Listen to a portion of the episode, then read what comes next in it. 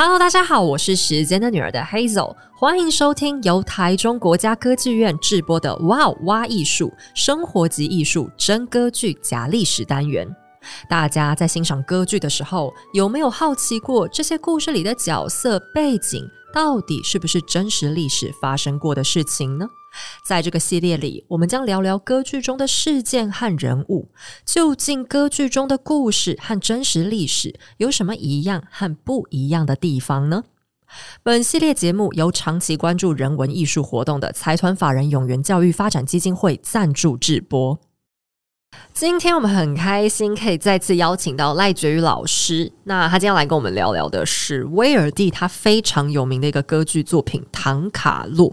这可能不是威尔第最知名的作品，可是，一些比较资深专业的乐迷都非常喜欢。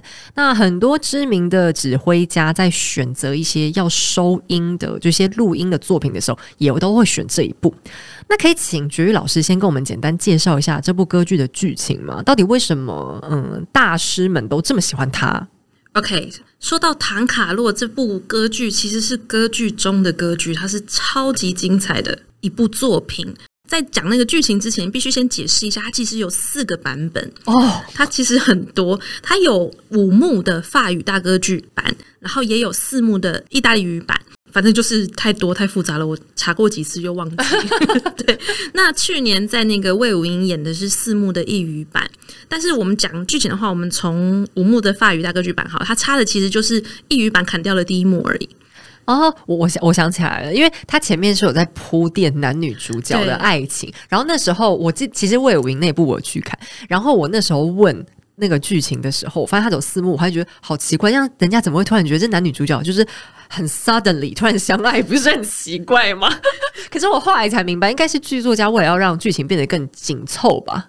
哦，不是啦，就太长了。因为法语歌剧，法语大歌剧是一个很特别的剧种，哦，它是在那个巴黎的那个大歌剧院演出的作品。那他的作品一定要有五幕，然后一定要。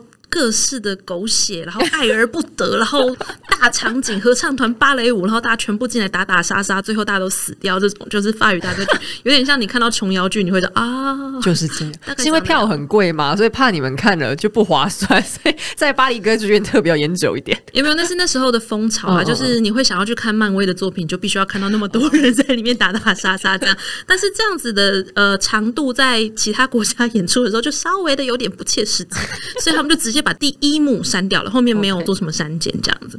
那其实，在第一幕发生的事情，我们用法语五幕来讲的话，嗯，第一幕发生的事情是这样子的，就是西班牙的王子唐卡洛跟法国的公主伊丽莎白两个人就是订婚了。那订婚的时候呢，唐卡洛就很高兴，就 哦，我想见到我的新的新娘，然后他就跑到了枫丹白露宫去。结果两个人见面的时候，就是一下子。天雷勾动地火，一歌剧最喜欢这样唱了非常漂亮的二重唱，耶！我爱你，你爱我，你是我的老婆，我是你的老公，这样子。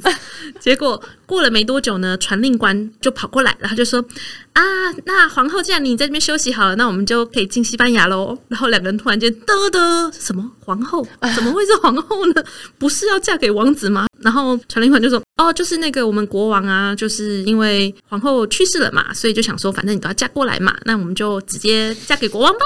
所以就突然间一瞬间，情人变继母，这个是第一幕发生的事情。接下来第二幕是在那个修道院发生的事情，就是听说菲利普二世的爸爸。”查理五世，查理五世好像死掉了，嗯，但是还是一直有人看到他的鬼魂，好可怕！这个 是一个七月半的故事。第二幕一开始就是查理五世就是出来唱一些歌啊，然后修道士这样子绕着他唱歌，然后这个时候呢，唐卡洛就出现了，跟他的好朋友两个人就是说，哎，其实那个 Flamingo 就是那个地区的人在西班牙现在过得很不快乐，我们可能为他们要做一点事情，这样子。第三幕的一开始，其实是有一位公主叫做 Apple，然后她就在花园里面跟着侍女们开始玩耍。那在玩耍的时候呢，伊丽莎白就出现了，她非常的不开心，因为毕竟她当初心有所属的未婚夫现在已经变成她的儿子，但是她其实也没有特别要做什么奇怪的事情，她就只是自己闷闷心情不好而已，心情不太好这样子。那心情不好的状况下呢，唐卡洛就出现说：“我爱你，我爱你，我爱你，我爱你。” 好烦哦。唱了个很好听的歌，很好听，但是翻译成白话文很讨厌，很肉麻，把伊丽莎白弄得这样子心慌意乱的，但是就是还还是坚守了自己皇后的身份，就是说啊，你赶快走，你不要在这个地方跟我乱。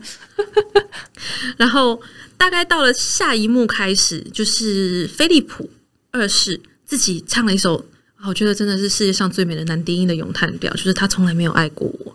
他就在唱说：“伊丽莎白虽然在我的身边，可是他看到是不是只有我变灰的头发？哦，然后他、就是、自卑，嗯，稍微有一点。那他其实是一个非常意气风发的国王嘛。那他就说他可能就是没有爱过我，从来没有爱过我这样子。然后在这一段时间慢慢发生的时候，唐卡洛跟他的朋友就是决定要为了弗拉芒地区的人民开始起义。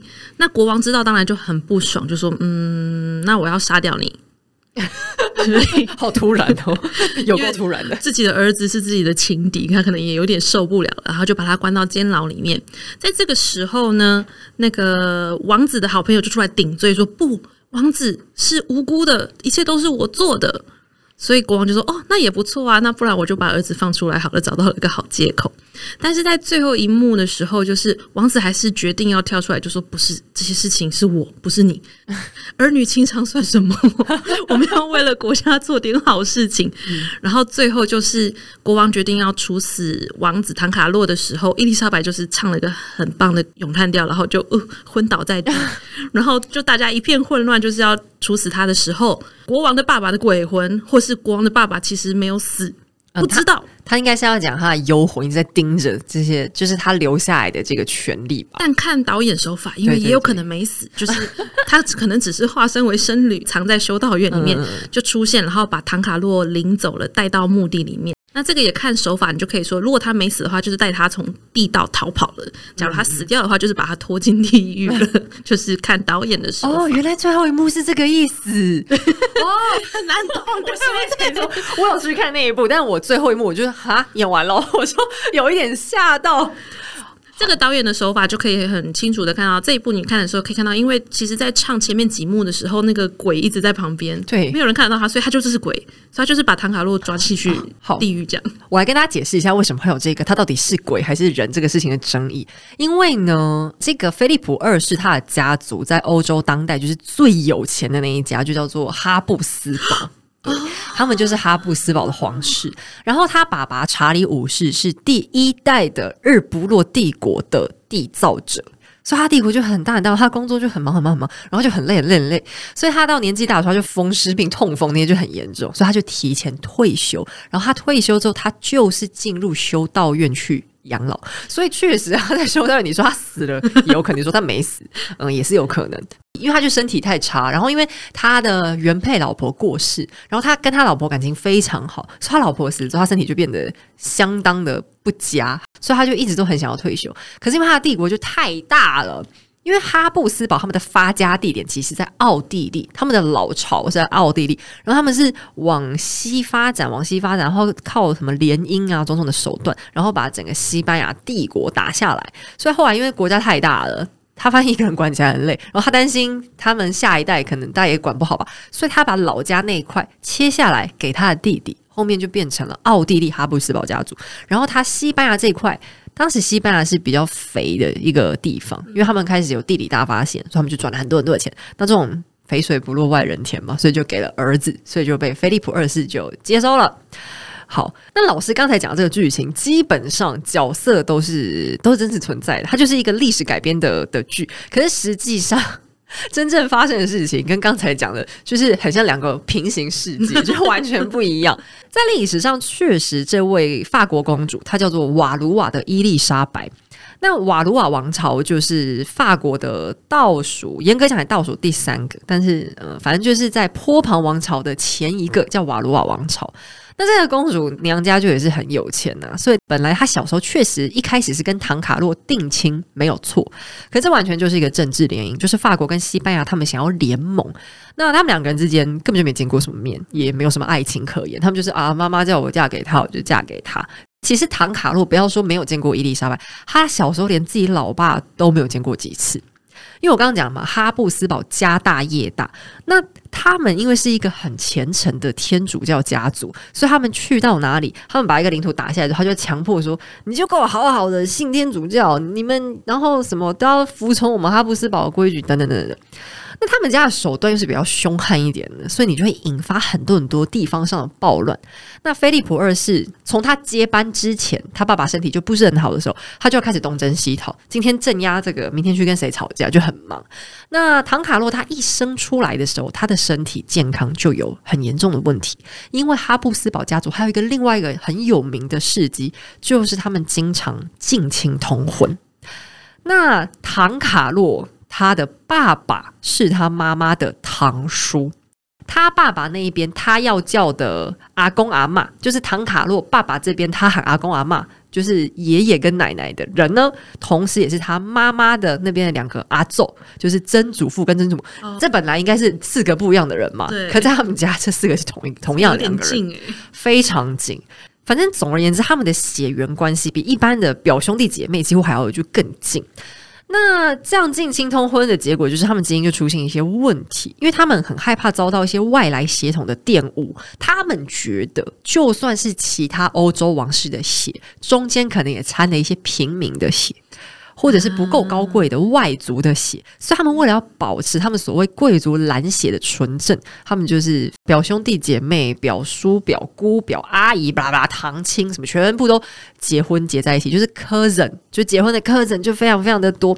那结果就是他们家的小孩常常身体有问题，他们的女生很常难产而死，很常流产。那儿子就算男生被生下来之后，很常生下来就已经畸形。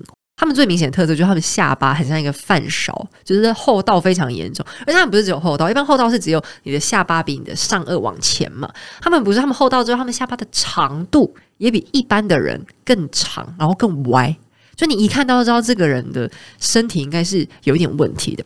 那唐卡洛他在历史上被称为阿斯图里亚斯的卡洛斯这位王子，他就是在这个情况之下的产物。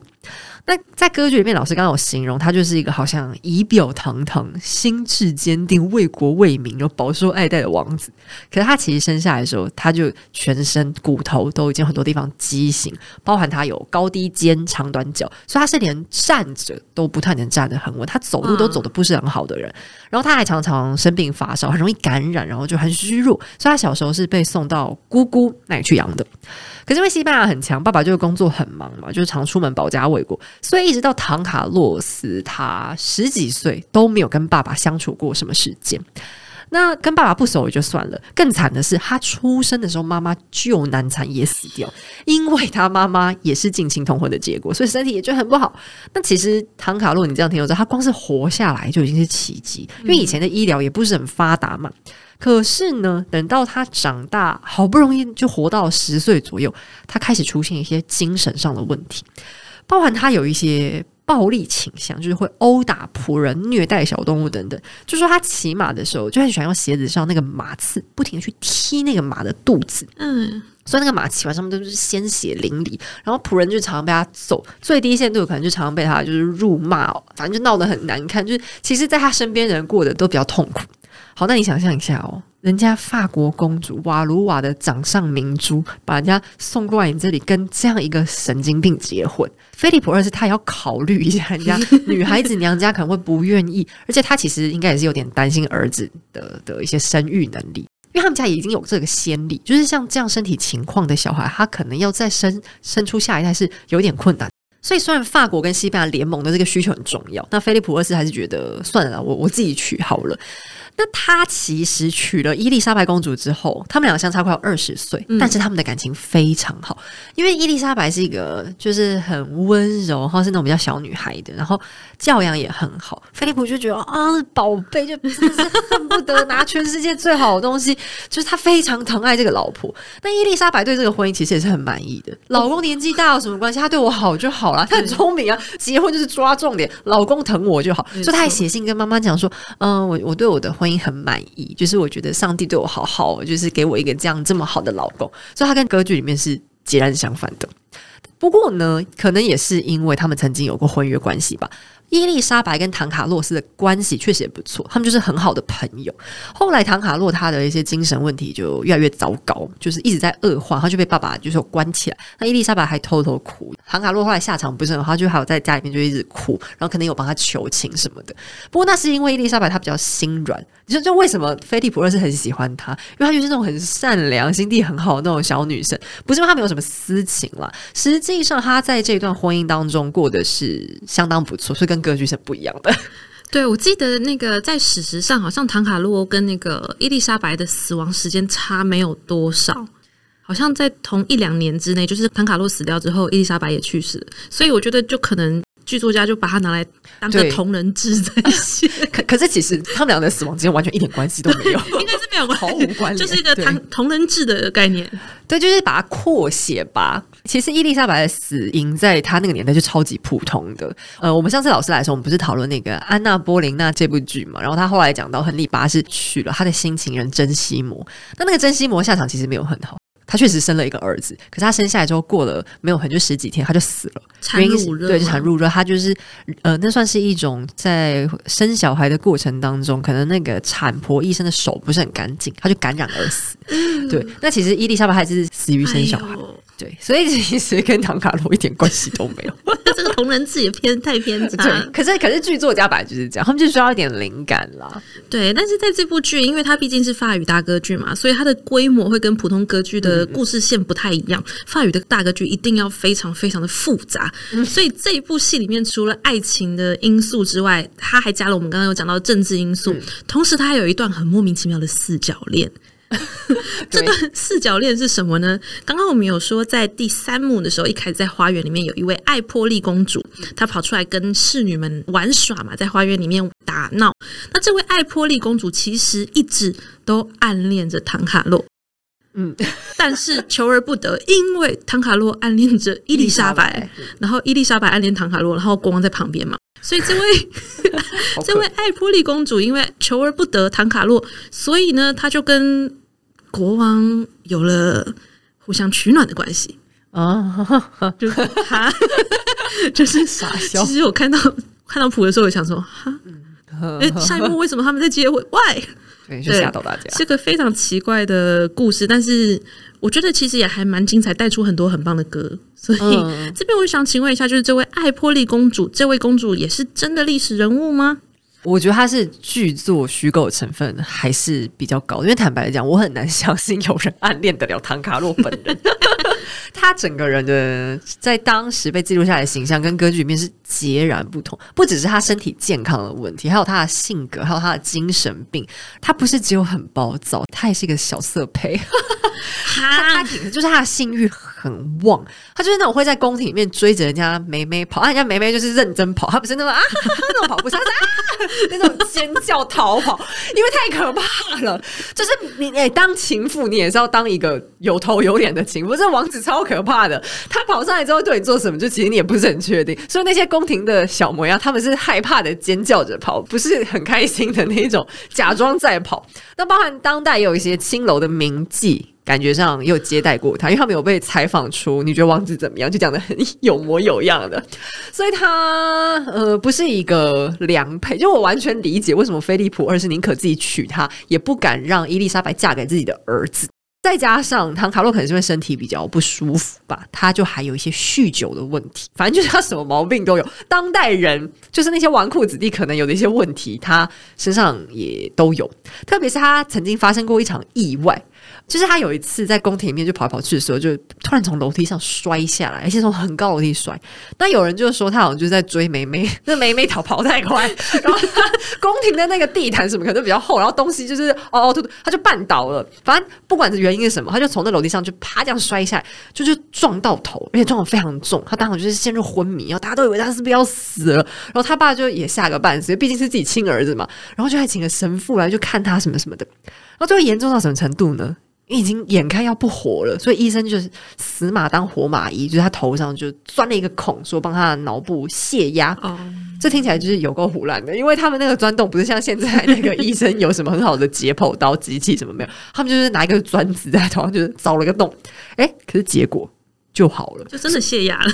对，所以你说他是被上帝祝福还是被上帝诅咒的时候，就是我我也是讲不出来。就这在当时正是被视为是一个奇迹。可是呢，这奇迹只发生在他治好的那一天，因为他后来他的性格就变得更差。因为他可能真的脑部就是有受伤，所以他就变得更混乱，然后常常已经连话都讲不清楚。然后他好像疑似还有一些不知道是阅读障碍还是语言障碍，就是他什么 L 啊 I 啊 R 那些音有常常就是发的不是很清楚。所以你看这是不是跟歌剧差太多？按照他本人，他连唱歌都不能好好唱，因为口齿不清。所以老实说，我是比较难相信会有人暗恋他的啦。啊但老师，我想要问一下，你觉得唐卡洛算是这部剧的男主角吗？因为我记得我在看的时候，我觉得菲利普的角色其实也很重。然后他还有他有一个朋友嘛，Rodrigo。对，Rodrigo，我觉得他的角色也很重。他这一部剧虽然他叫做唐卡洛没有错，可是唐卡洛算是绝对的男主角嘛？感觉他们这部剧好像并没有那么的百分之百是这样分配的。哎、欸，其实我自己觉得。这部戏的男主角应该是分散的，他的分量是分散在各个角色中。Oh. 就剧情而言，我觉得比起唐卡洛跟伊丽莎白之间感情，比较像唐卡洛跟罗德里戈之间的威也罗列，就是 bromance bromance bromance 而已吗？因为最后罗德里戈就是。放弃了自己的生命，然后去顶罪的时候，还唱说：“ 我很荣幸为了你而死。”然后我看他们两个牺牲，我看他们两个抱在那边唱的时候，真的觉得嗯，这不太对劲。感觉伊丽莎白只是烟雾弹。说实在，我们彩排的时候，我自己在旁边都很想在旁边喊“亲下去”，因为因为其实他们以前的人就很讲义气，不是只有男生跟男生，他们女生跟女生就也常常说：“我我好爱你，我全世界没有办法爱别人像爱你一样多。”他们其实，在以前就是常态。他们就比现在人还要更 open minded 一点，但是我觉得这就跟歌剧的魔力跟提示有很大的关系，因为那一首 Rodrigo 死前唱的那一首 Aria 真的是整部戏里面最浪漫的一首歌。你要我们怎么办呢？告白哦，要怎么办呢？就只能男子间的告白，对，大家听听看就知道意思了。我那时候是有觉得他们俩的对手戏好多。而且就是他们两个人在那里对唱，就觉得还蛮特别。就他们一开始的那个确定友谊，然后要一起为西班牙做事的那个二重唱，多美啊！就是最美的歌，怎么不是唐卡洛跟伊丽莎白，是跟罗德里戈？你到底想讲什么呢？原来继母只是他的烟雾弹，是不是？难怪继母也是一直郁郁寡欢。好像也是连到底有没有得到爱情都不是很确定，从、啊、头到尾都没有爱情。这样一讲，继母对啊，没有，他们也没有拥抱什么的，他们就一直推拒，因为也没有在干嘛。好歹还有抱到朋友，但是却没有抱到继母。对，其他人都报道了耶，就是没有报道他。这故事到底在干嘛？威尔第 想什么呢？那另外一个我觉得很有趣的是，在这部戏里面用了非常多的男低音。哦，男低音其实是一个很有魅力的声种，嗯嗯，但是当然在演。这部戏之前呢、我自己是觉得就是啊，男低音就是唱一些恶魔啊、阿公啊、咒这种，然后唱完这一部戏之后，真的完全迷上男低音的声音。我现在觉得只有男低音才是真男人的程度。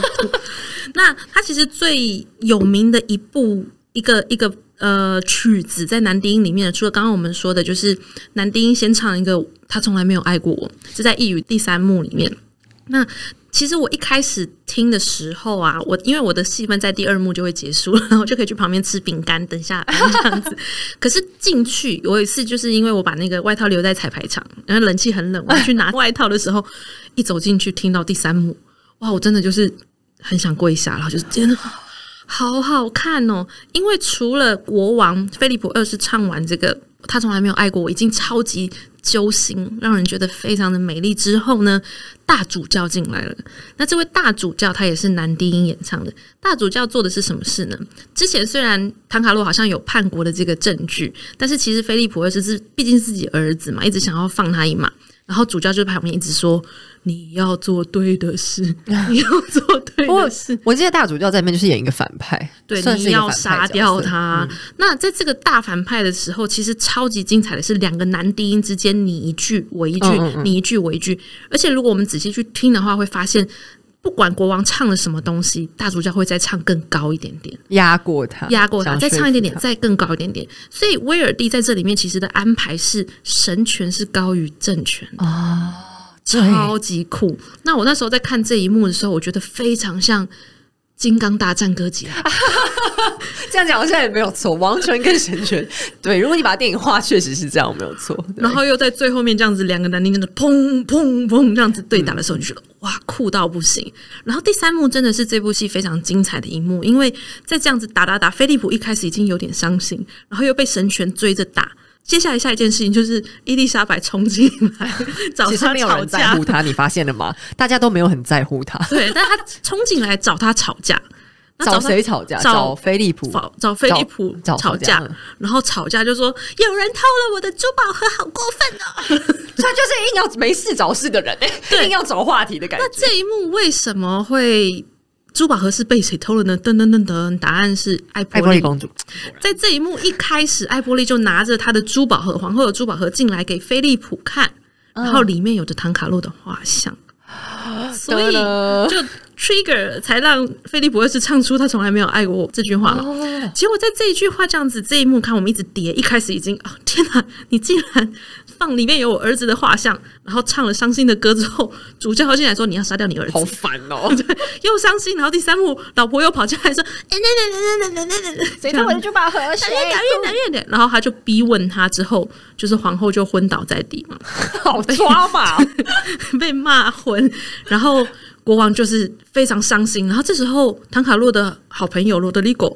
有一点点像间谍的角色冲出来说：“我是最忠于你的国王。”其实他一直在想要弄那些革命之类的东西，就是想要帮弗拉芒的人民对做事，然后当个间谍藏在国王身边。嗯、然后又来了一个很厉害的四重唱，然后唱完之后，国王跟罗德里戈就很生气的离开了。之后呢，艾伯里就突然良心不安，然后说：“天哪，对不起，其实我有跟你老公怎么样？”什么啊？好乱哦！这个好乱、哦，这样有没有完全理解法语大歌剧必须要有的复杂程度？狗血到不行，然后这些事情全部在一幕里面发生。那观众哎，观众旁边是不是提直接要写说艾波利公主刚刚跟谁怎样怎样？不然他直接唱了一首歌说对不起，其实有罪的人是我，因为其实我跟你老公嗯互相取暖了。看这部戏啊，如果花再来演，大家一定要记得买节目单，不然你可能会忘记。其实旁边是有字幕嘛，然后看过几次之后，你会一直在里面。因为从我一开始本来是在旁边吃饼干的角色，后来变成只要是第三幕，我一定会进去看他们彩排，从彩排到整排，我应该看了超过十次哇。当然，到最后一幕其实也很精彩的一幕，就是唐卡洛就被抓去了嘛，就关在监牢里面。然后他的罗德里戈好朋友，不是他的罗德里戈，他的朋友，他的朋友罗德里戈就去那个监牢里面救他。那救他的时候，主教就是示意偷偷有个枪声，砰一声就杀掉了罗德里戈。嗯，然后当然他先唱了一个很美的歌，然后死在那个唐卡洛的怀中的时候，这时候大家就一片乱。然后一片混乱，这时候暴民又冲进来说：“不行，我们要我们的卡洛，我们的卡洛，真的是原句，我们的卡洛。嗯” 然后主教就出来了，主教两个男低音，我们前面是看男低音打架，对不对？男低音打架的时候已经够精彩了，可是在这个监狱这一幕，好，我其实坦诚，我会一直进去看，也是因为在这一幕，我那时候去拿外套的时候，我一走进去。然后两个男低音就唱唱唱，就说：“你们这些刁民，给我跪下，给我跪下，跪下的时候，就那个跪下的时候，主教跟国王同时唱跪下阿黛拉，嗯，就是跪到地上的时候，我那时候刚好走进去，然后正好正对着国王，国王对我大声 阿黛拉的时候，我真的就跪。” 只是来拿个外套就下跪，不是那个超粉红的。你们如果被男低音用那么高的声音吼，那个我觉得大家都会 内心受到震动就跪了。对，然后我后来就是每次都跪着看这里，因为就是我还要在这边看这里。那这样子是军权跟神权在这边好像合而为一，把暴民们那真的暴民们听到也就是镇压跪下，然后大家就会觉得哦，那是不是最重要的东西是是到底谁得了上风呢？那这部戏我觉得很有趣的就是他的安排是最后，不管是军权还是神权。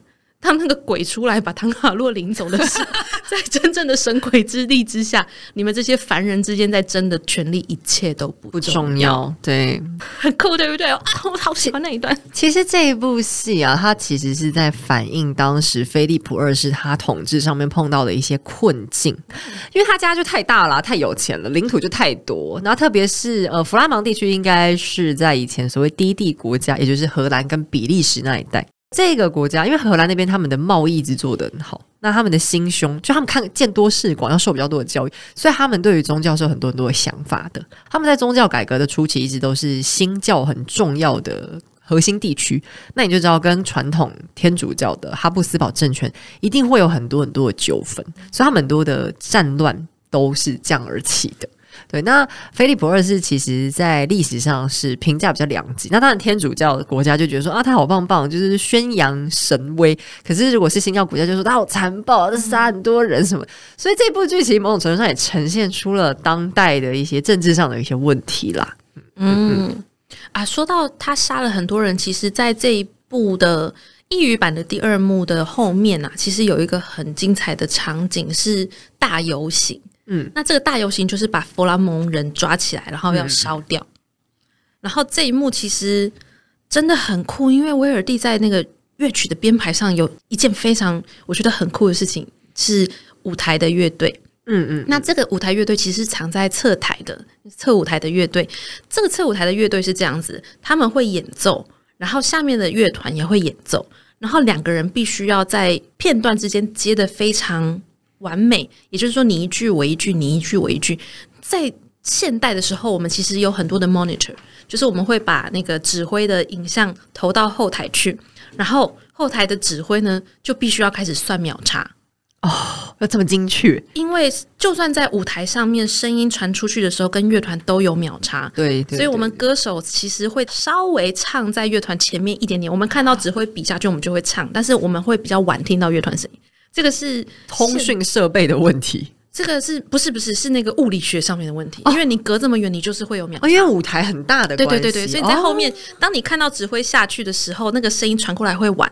然后你如果听到声音再唱出去的话，就会玩更多，然后听起来就会歌手唱在那个对不起来这样子。嗯、对，所以我们就现场歌曲有趣的一点，然后大家不太清楚的是，其实我们一直都要在跟时间对抗，而且这个感觉在快板的时候会更明确，慢板的时候还不会搭的这么严重，可是快板会非常明确，就是啊，我慢了。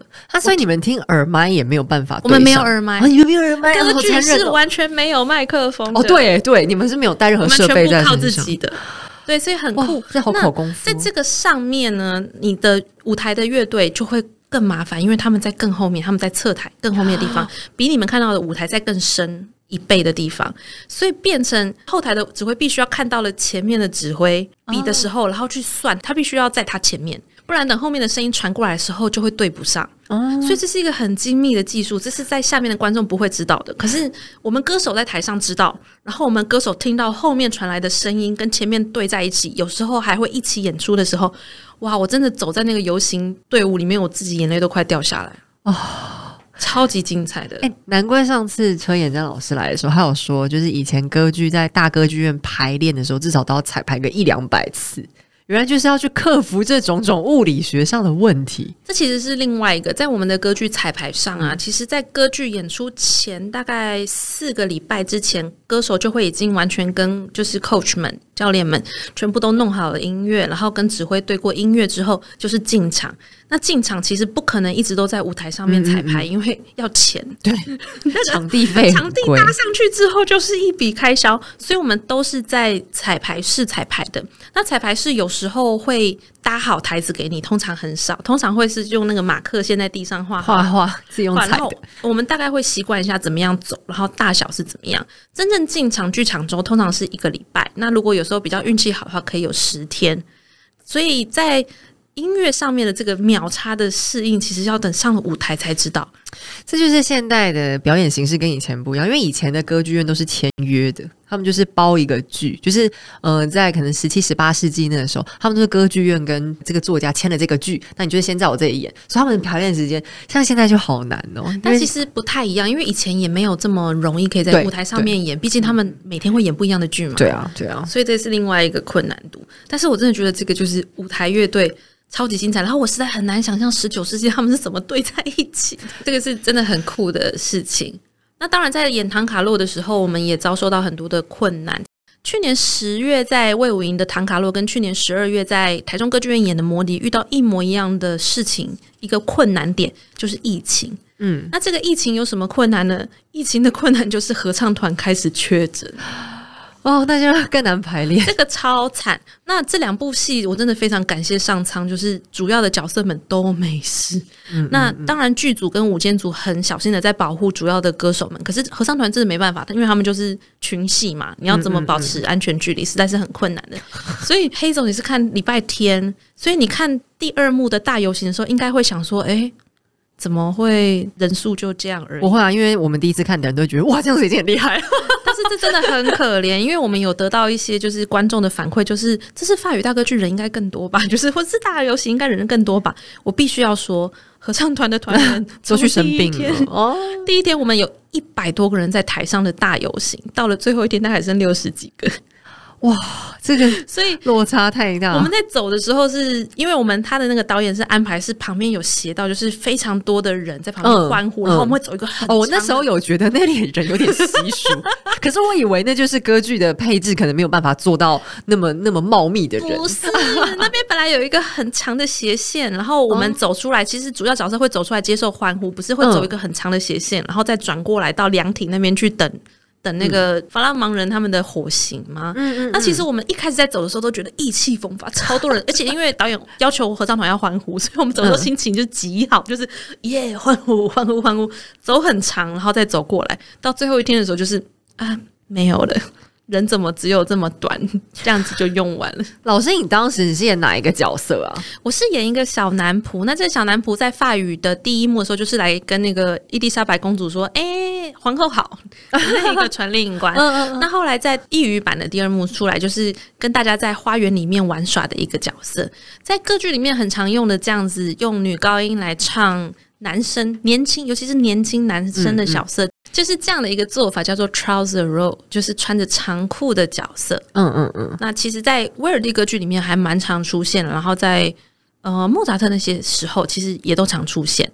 就是用性别倒错的方式来凸显一些角色他的音调的需求。对啊，因为毕竟小男生可能还没变声的时候，就是声音高高的嘛，嗯、所以你真的不能找真正的小男生来演，因为有声音音量可能是传不出去的，所以通常会用那个女高音或是女中音来反串。那老师，你可以跟我们分享一下，你当初在演唐卡洛的时候，有什么印象特别深的地方？就除了你去拿外套然后跪下这件事 之外，心花怒放。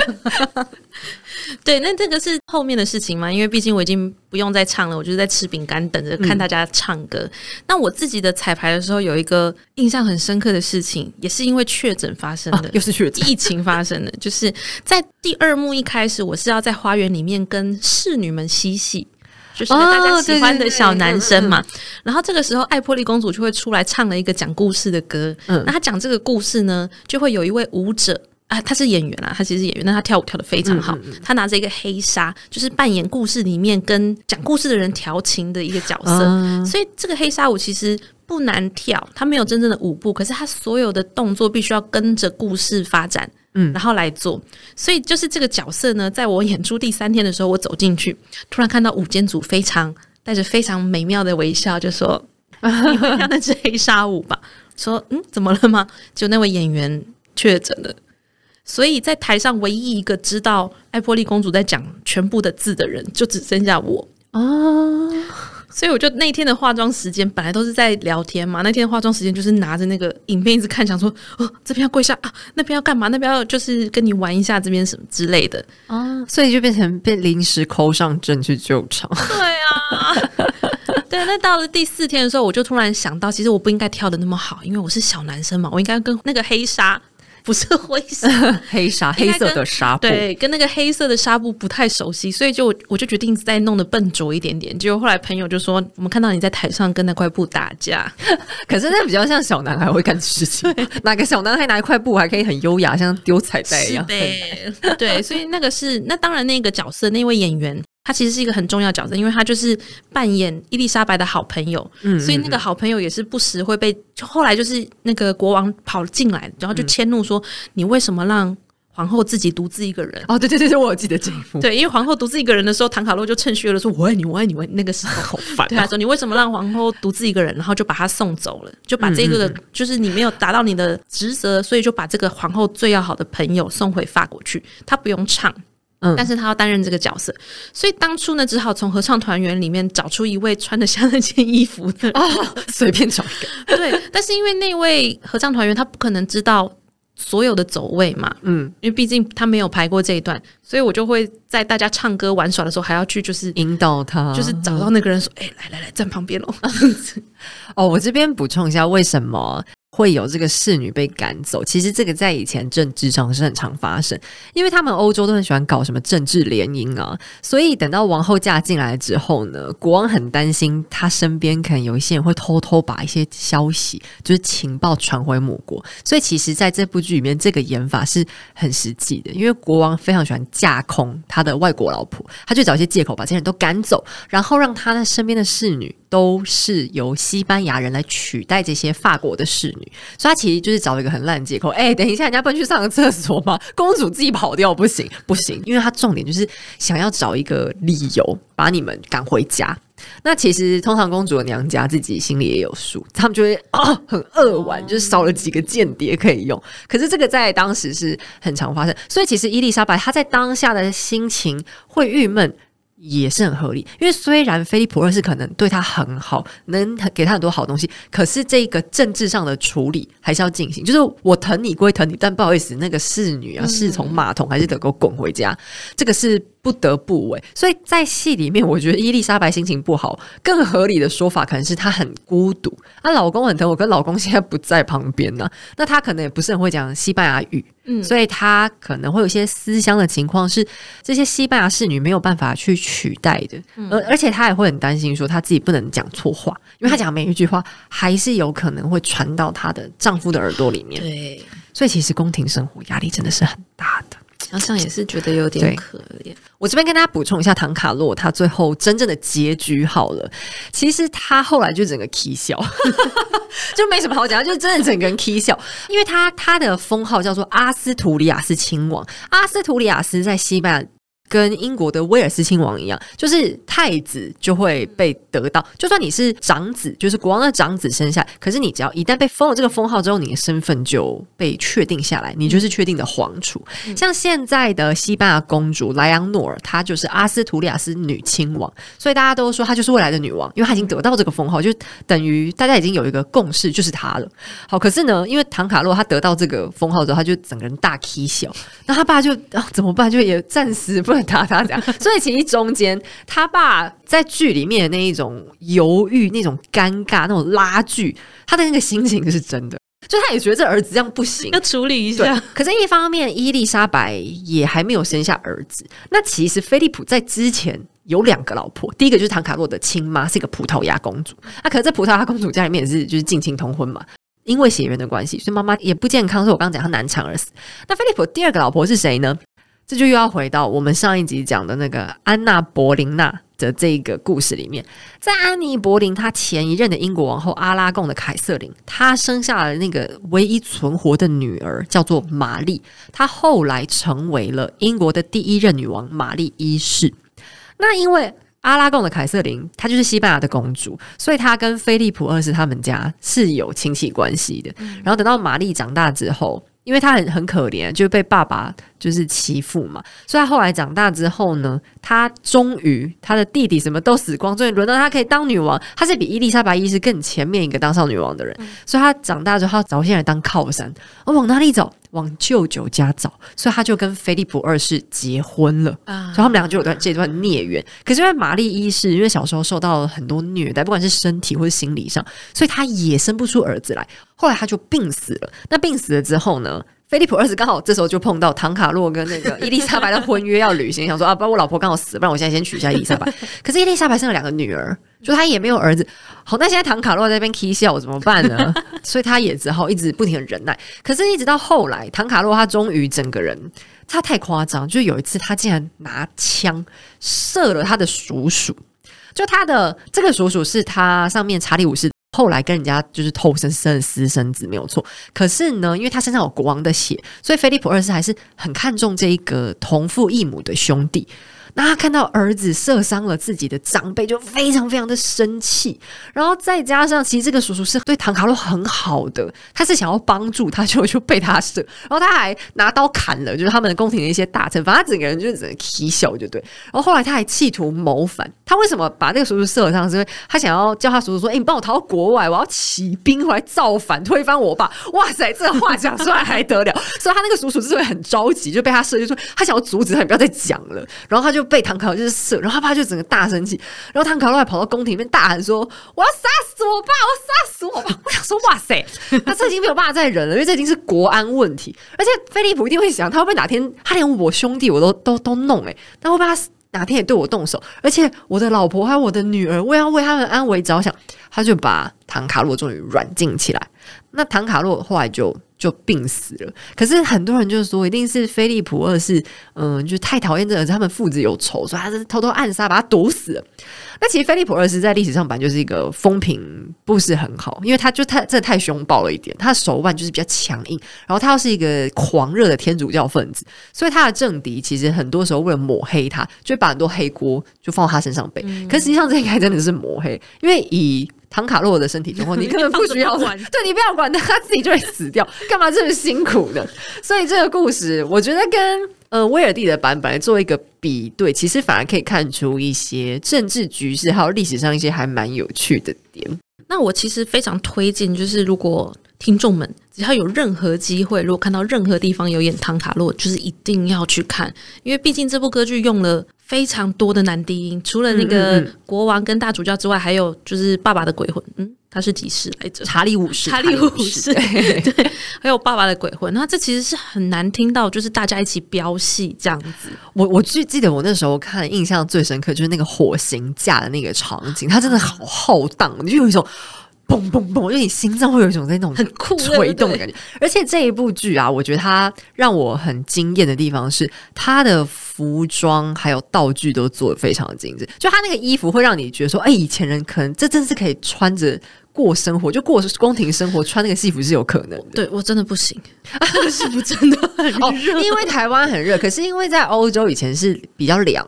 他们那个天气是比较凉的，然后行动也不方便，呃，非常困难。对，因为可是他们以前没擦，反正他也不用做任何事，他就总拿来 拿去，他们又不用自己，就有人伺候，没有擦，这好像有点道理。如果你变成王后的话，你就不 care 这些拿东西或者是坐下起立走路这种小事。衣服难穿没关系，有人帮我，有人对，有人扛我就好。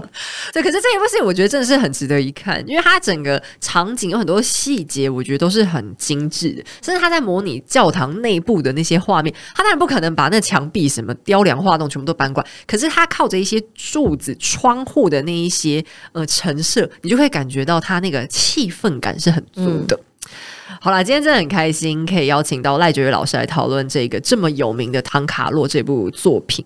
那它真的算是很经典的，你说它架空。